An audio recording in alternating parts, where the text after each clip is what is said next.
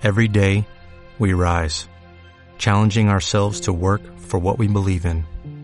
At U.S. Border Patrol, protecting our borders is more than a job, it's a calling. Agents answer the call, working together to keep our country and communities safe. If you are ready for a new mission, join U.S. Border Patrol and go beyond. Learn more at cbp.gov/careers.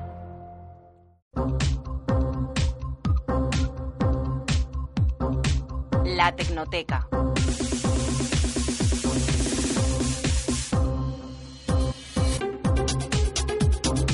Una tecnoteca en la que ya saben, siempre tenemos protagonistas y hablamos, eh, hacemos un poco de repaso a lo que ha sido la, la, semana en el mundo de la tecnología y también del mercado. Así que saludo en este punto a Celia Gil Pérez. Buenos días, Ana. Muy buenas. Hemos estado pendientes de lo que sucedía en bolsa. Lo primero, por lo que te voy a preguntar, es por lo que preguntan todos, que es por esa acción de Twitter después de conocer los resultados, cómo se desplomó After Hours y parecía que continuaba, eh, anticipando que van a venir correcciones para el valor. Eso es, empezamos con Twitter, que se ha desplomado en bolsa un 18% después de multiplicar por 60 sus pérdidas en el último trimestre del año tras su salida al parque en noviembre. La red de microblogging ha duplicado sus ingresos, pero sus pérdidas se han disparado y el número de usuarios apenas ha crecido, lo que pone en cuestión el modelo de negocio de la compañía. Twitter cerró 2013 con 645 millones de dólares de pérdidas netas, una cantidad ocho veces superior a las registradas en 2012 y que responde a la compensación en acciones garantizadas a sus empleados en el año de su salida a bolsa. Una salida a bolsa, como decíamos, que, ha venido marcada con esa publicación de resultados un tanto negativa y también eh, estaba cayendo en el mercado Sony. Eso es, los títulos de Sony han registrado este miércoles una caída del 1,24% hasta los 15,9 dólares frente a los 16,3 dólares del pasado martes. Los mercados se mantienen atentos a la sesión de este jueves tras conocer las últimas previsiones de la compañía, en las que apunta que cerrará el ejercicio 2013, que finaliza el próximo 31 de marzo, con pérdidas en el entorno de los 801 millones. Además, la compañía con sede en Tokio ha rebajado así sus previsiones para el ejercicio fiscal 2013, pese a que en los tres primeros trimestres abril-diciembre, ganó 81 millones de euros. La división de ordenadores de Sony se podría poner en venta por una cantidad que oscila entre los 391 y los 489 millones de dólares. Además, eh, si hablamos de títulos que, que, están registrando ganancias, bueno, supongo que luego hablaremos en la parte de noticias de, de, Facebook, pero si nos quedamos con un título en el mercado que lo está haciendo bien esta semana, ¿qué podríamos destacar? Pues, por ejemplo, Panasonic. Las acciones de la compañía han registrado un alza del 13,35% hasta los 12,48 dólares después de conocer este lunes que logró un beneficio neto atribuido de 1.775 millones de euros al cierre de los nueve primeros meses de su ejercicio fiscal.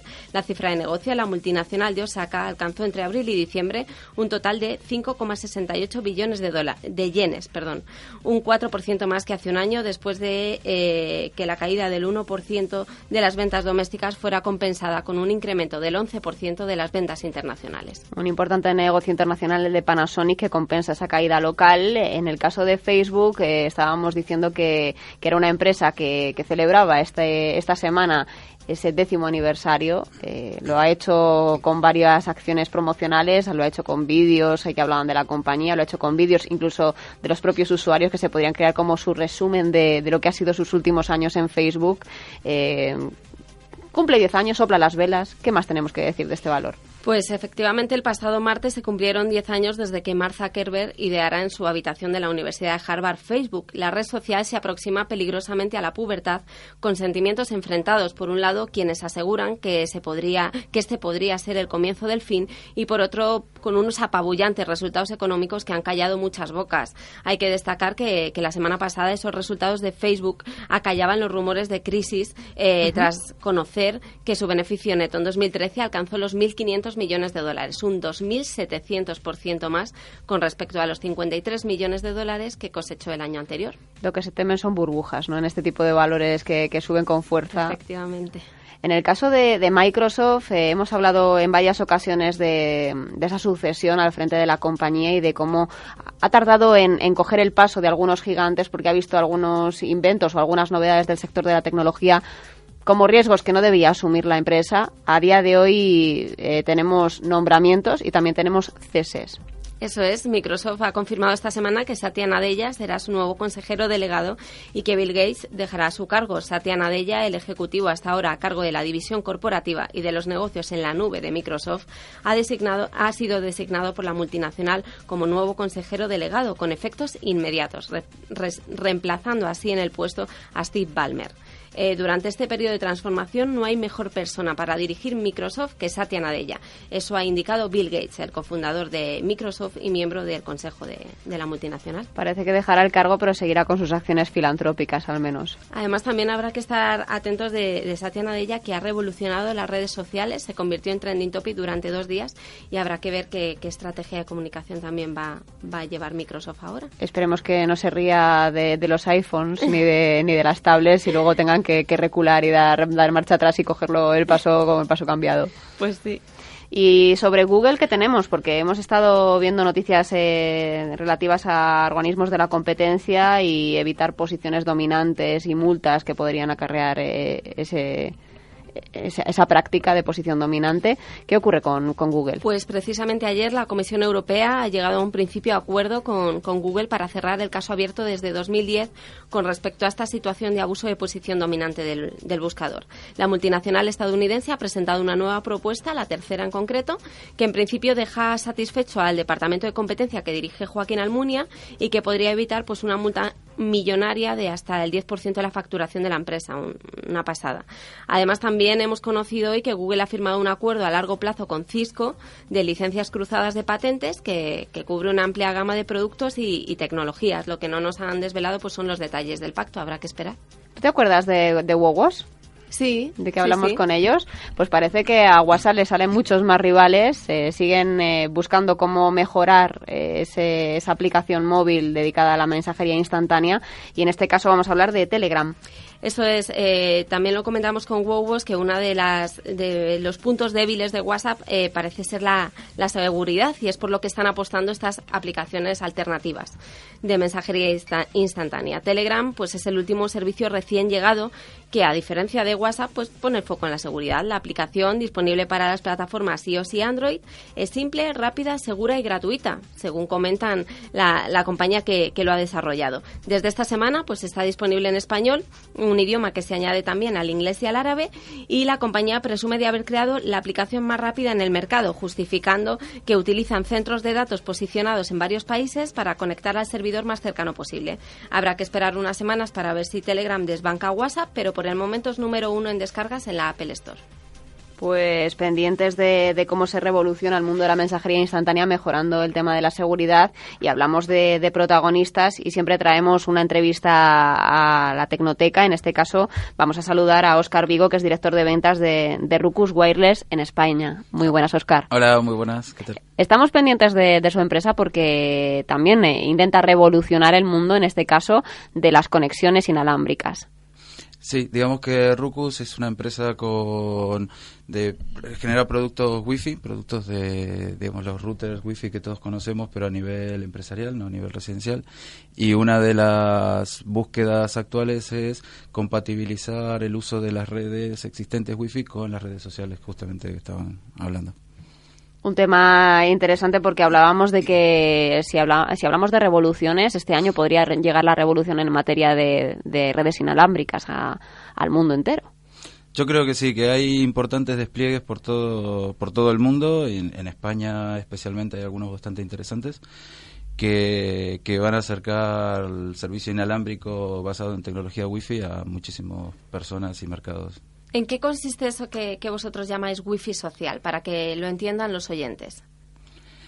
es utilizar, pocas palabras, utilizar para conectarte a una red wifi, normalmente gratuita, eh, utilizar tus usuarios de una red social, sea esta Facebook, Twitter o otras, o LinkedIn, por ejemplo, que se utilizan. ¿Y qué ventajas tiene este uso en, en contraprestación a las que tiene la conexión actual a una wifi gratuita, por ejemplo.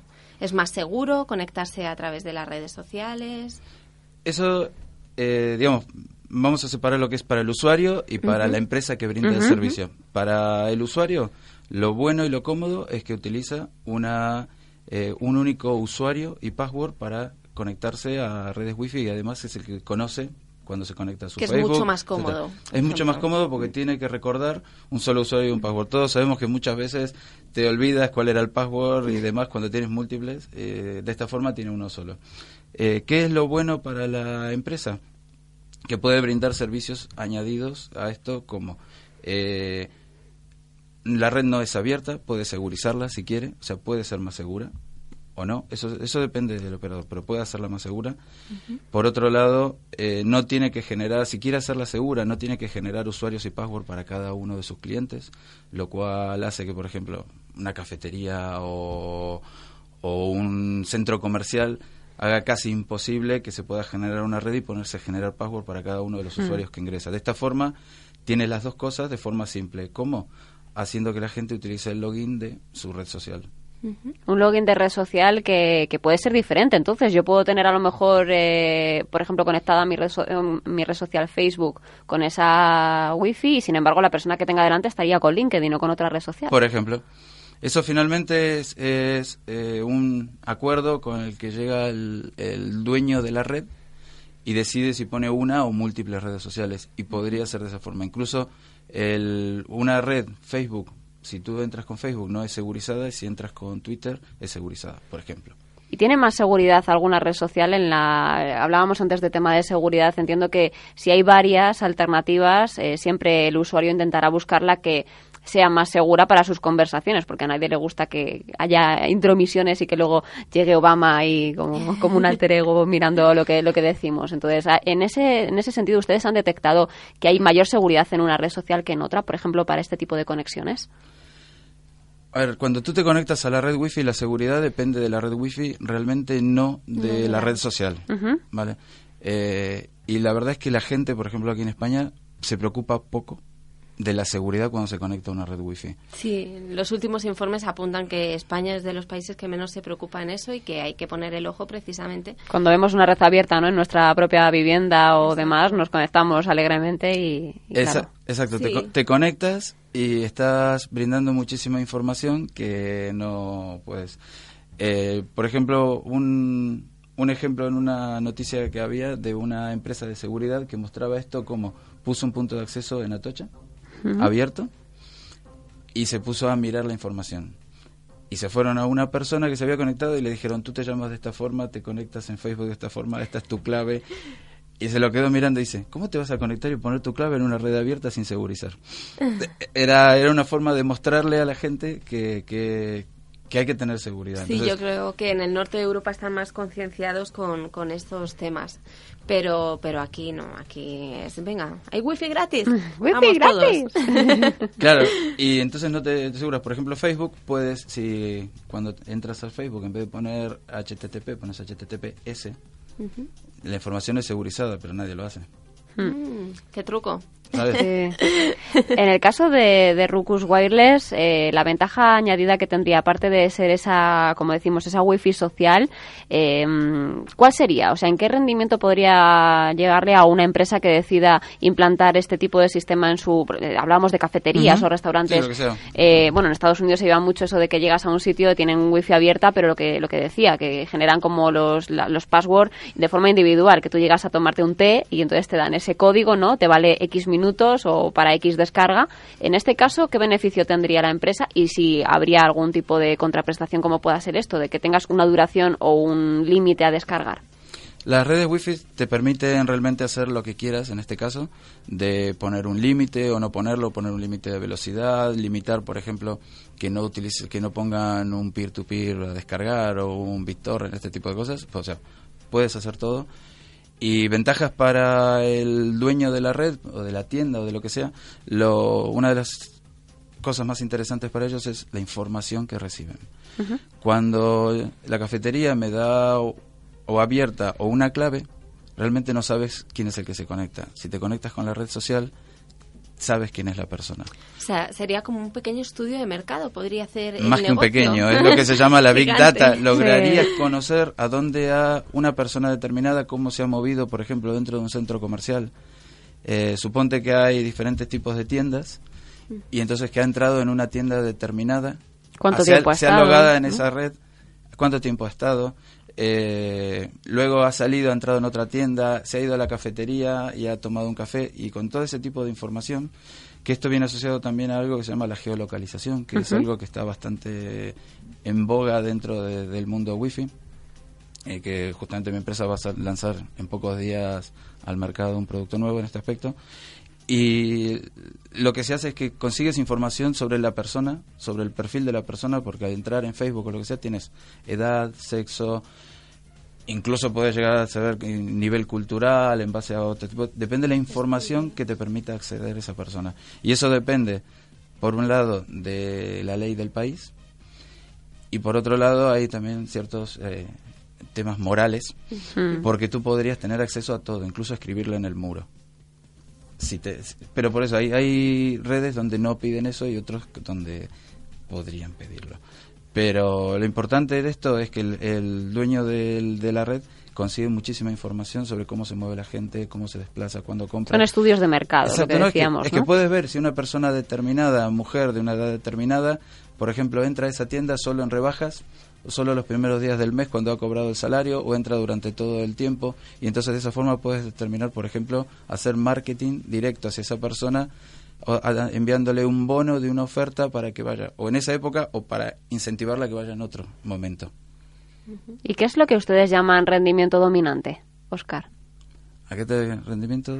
Eh, hablan de rendimiento dominante eh, como una actividad, eh, el desempeño de las redes inalámbricas con flexibilidad, fiabilidad y buen precio. Bueno, vale, estás hablando de un que es, digamos, el rendimiento de la red en cuanto al performance que tiene la red y demás que tiene en nuestro caso de nuestras redes, nuestros equipos podemos decir que son los mejores en cuanto a performance wifi del mercado, que soportan mayor cantidad de personas y, y, le pueden brindar la mayor velocidad a gran cantidad de personas simultáneamente. Este tipo de servicio, Oscar, ¿en, dónde está presente? Hablamos de España, pero ¿está en otros mercados? Eh, sí, realmente se está empezando a utilizar en todos los mercados. Y bueno, los típicos mercados de estos son lo que se llama el mercado de retail, que pueden ser, o sea, no quiero nombrar marcas, pero un H&M, un Corte Inglés, etcétera, eh, o un Macy's en Estados Unidos, por ejemplo. Eh, en hotelería, para que tú cuando entras al hotel, por ejemplo, la persona de recepción te reconozca con tu nombre y ya tenga todos los papeles y te los dé directamente. Ese personalizado que tanto... Es lo que decían con lo de la factura del móvil, ¿no? De la NFC también, que, que lo pases directamente y que sepan tu nombre, tu... entonces saben que has reservado una habitación doble con desayuno incluido, entonces ya no te hacen determinadas preguntas, ¿no? Claro, pero esto sería, si tú has estado o sueles estar en un hotel determinado y eres un usuario con tarjeta de fidelidad, lo que puede suceder es que cuando tú entras si te has estado antes, se, se loguea automáticamente a la red el, eh, tu móvil y entonces cuando llegas a recepción es que ya saben que estás ahí, ya sabes quién eres y ya te dan, te dan la habitación porque tienen todo hecho de antes. Una pasada. Bueno, yo sé que vosotros convertisteis la isla de Hierro en la primera isla free wifi del mundo. Eh, me gustaría saber cómo fue el, proyecto, entiendo, de una gran envergadura y qué ha supuesto también esto para, para la isla, que últimamente en turismo estaba un poco fustigada por todo lo que, lo que pasó el año anterior y, bueno, pues ahora parece que está repuntando y la verdad que la gente estaba encantada y a nivel turístico pues esto también le ha dado al hierro que, que mucha gente pues pueda tuitear instantáneamente mira dónde estoy, mira qué paisaje y ha sido bastante importante para, para ellas. Sí, la, bueno, fue, una, fue un tema de turismo para poder incentivar otra vez el turismo en la isla, porque la mala publicidad que le había dado el tema del volcán, que a todo esto, como nos comentaron ahí, no ha sido real, no ha sido tan grave como parecía, realmente era solo en el agua, en tierra no se notaba. Eh, pero lo que ha logrado con esto es lo que tú lo que tú decías poder que la gente estos los equipos están en muchos centros turísticos donde la gente va a sacarse fotos a vivir la naturaleza poder compartir la información desde cualquier punto dentro de la isla y de forma gratuita. Porque piensa que la mayoría son turistas extranjeros y siempre el pago del roaming hace que sea complicado. Sí, es una forma de hacerte una campaña de turismo gratis totalmente. Y encima aportando un valor extra al turista que es bastante importante, porque ya han salido, vamos, muchísimos estudios dicen ahora que una de las primeras cosas que miramos cuando contratamos un hotel es que tenga wifi gratis, por ejemplo. Entonces, muy mm. importante. También se puede pasar eso a los destinos ahora. ¿Dónde quiero ir? no, exacto. Lo del, lo del wifi gratis y creo que la tendencia ahora no solo es que sea gratis, sino que sea de calidad. Eh, en los hoteles. Yo personalmente miro los comentarios y si veo en plan el wifi fallaba mucho, mm, me lo pienso. Eh, realmente, realmente es una es algo que estamos hablando bastante nosotros. Somos el número uno del mercado de hoteles a nivel mundial y es una de las tendencias que primero empezó con el wifi que sea gratis y ahora no es suficiente. Además tiene que funcionar bien. Bueno, cada vez se tiene que exigir también más, como decíamos, en materia de seguridad, que no corran peligro tus datos ni que se puedan utilizar de una forma fraudulenta en el futuro. Exacto, que no se pueda capturar la información que tú estás enviando en ese momento. En el caso de, Rucus Wireless, eh, la sede la tenéis en Silicon Valley. ¿Desde cuándo estáis eh, operativos, quiero decir, como, como idea empresarial y cuándo llegáis a España? La empresa abrió en 2000, 2004, ¿sí? con un buscando un nicho de mercado que no existía en ese momento, que era la transmisión de televisión de alta calidad dentro de lo de alta definición dentro de los hogares. ¿vale? Eso fue la línea de producto que nació la empresa y luego eso lo ha llevado a, los productos, los routers que se utilizan en empresas y operadores, eh, que ahora es la principal fuente de negocio de esta empresa. Eh, en España estamos con oficina, digamos, personalmente. Yo soy la primera persona que ha entrado aquí en la oficina de España desde hace dos años y medio, entramos en el verano. Y, pero ya había atendido desde fuera, ya se estaba atendiendo España con algunos clientes y algunos eh, mayoristas que tenemos algunos algunos partners que trabajan aquí con nosotros desde varios años antes. Pero realmente con oficinas eh, dos años y medio que estoy que estoy yo y bueno y más gente que ha entrado luego y habéis detectado esa necesidad en el mercado. Siempre hablamos con, con las empresas que traemos en Tecnoteca de que proponen soluciones para un problema real. Como decíamos, el, el, tipo de conexión wifi a lo mejor para determinados establecimientos y para poder elaborar esos estudios de mercado no existía. ¿Cuánto tardasteis de desarrollar eh, un proyecto así para, para, poderlo implementar en, en negocios. Hablábamos de, de, tema de consumo, hablábamos de distribución. Eh, ¿Cuánto tiempo se tarda en, que esa idea que, te ronda la cabeza se, se materialice ¿no? y que se empiece a comercializar? Normalmente, digamos, los despliegues de Wi-Fi son algo muy rápido. Son algo muy rápido. Más que nada es pasar de la idea a la realidad cuando lo compro. después a la implementación, realmente es muy rápido. La implementación se puede hacer en dos, tres meses. Tienes desplegada una red bastante interesante. Eh, lo anterior es lo complicado, definir cómo, cómo y de qué modo lo voy a hacer, dónde lo voy a instalar y demás. Y un proyecto normal de esos puede demorar de seis meses a un año. Has comentado que te ibais a lanzar un nuevo producto de geolocalización.